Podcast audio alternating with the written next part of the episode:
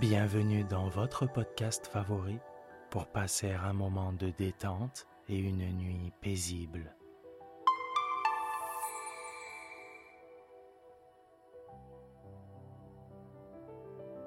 Installez-vous confortablement et profitez chaque soir de votre moment de relaxation avec le podcast Dormir sans souci.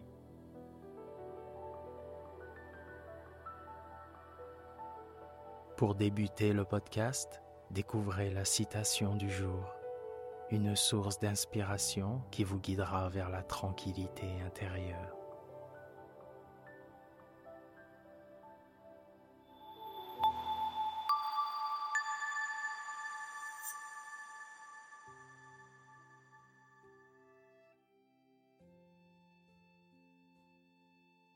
Notre citation du jour nous a été envoyée par notre abonné Renaud de Bruxelles.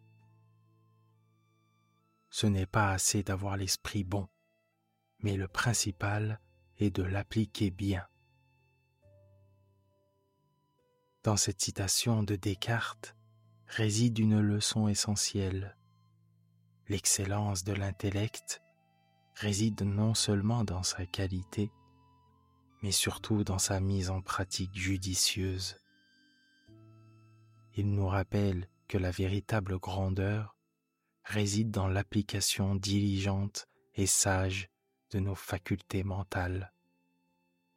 Un encouragement bienveillant à cultiver nos talents pour leur donner vie et sens.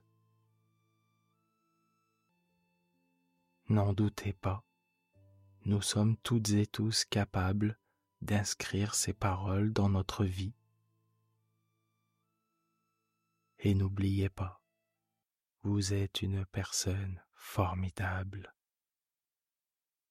Merci Renaud, et merci à toutes et tous de continuer à nous soutenir en vous abonnant au podcast et en le partageant auprès de vos proches.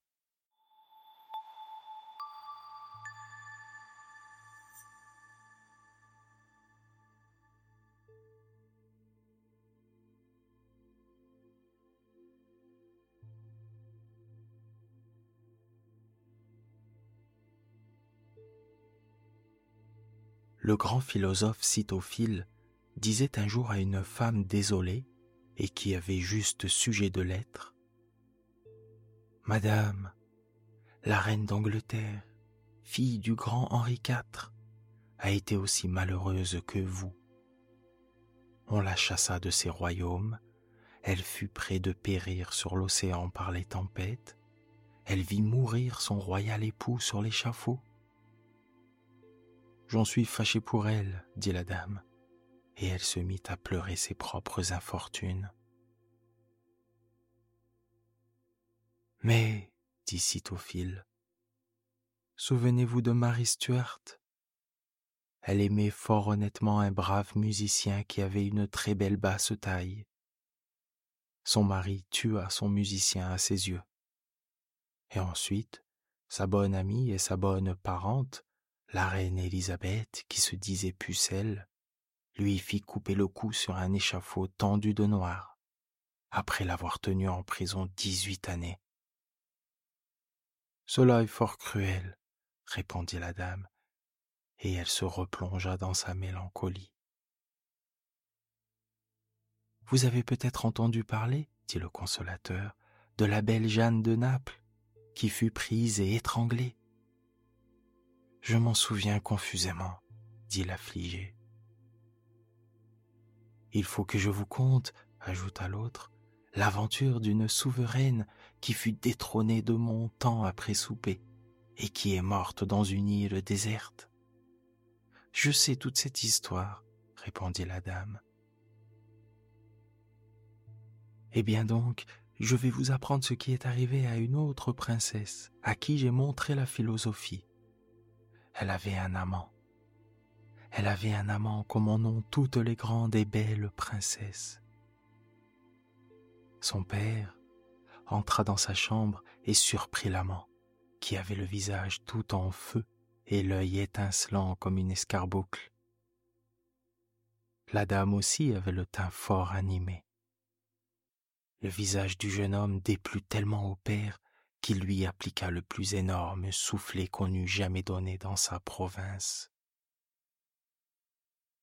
L'amant prit une paire de pincettes et cassa la tête au beau-père, qui guérit à peine et qui porte encore la cicatrice de cette blessure. L'amante, éperdue, sauta par la fenêtre et se démit le pied, de manière qu'aujourd'hui elle boite visiblement, quoique d'ailleurs elle ait la taille admirable. L'amant fut condamné à la mort pour avoir cassé la tête à un très grand prince. Vous pouvez juger de l'état où était la princesse quand on menait pendre l'amant. Je l'ai vue longtemps lorsqu'elle était en prison. Elle ne me parlait jamais que de ses malheurs. Pourquoi ne voulez-vous donc pas que je songe au mien? lui dit la dame. C'est parce qu'il n'y faut pas songer, et que, tant de grandes dames ayant été si infortunées, il vous sied mal de vous désespérer. Songez à Écube, songez à Niobé. Ah, dit la dame, si j'avais vécu de leur temps, ou de celui de tant de belles princesses, et si pour les consoler vous leur aviez conté mes malheurs, pensez-vous qu'elles vous eussent écouté? Le lendemain, le philosophe perdit son fils unique et fut sur le point d'en mourir de douleur. La dame fit dresser une liste de tous les rois qui avaient perdu leur enfant et la porta au philosophe. Il la lut la trouva fort exacte et n'en pleura pas moins. Trois mois après ils se revirent et furent étonnés de se retrouver d'une humeur très gaie. Ils firent ériger une belle statue au temps avec cette inscription À celui qui console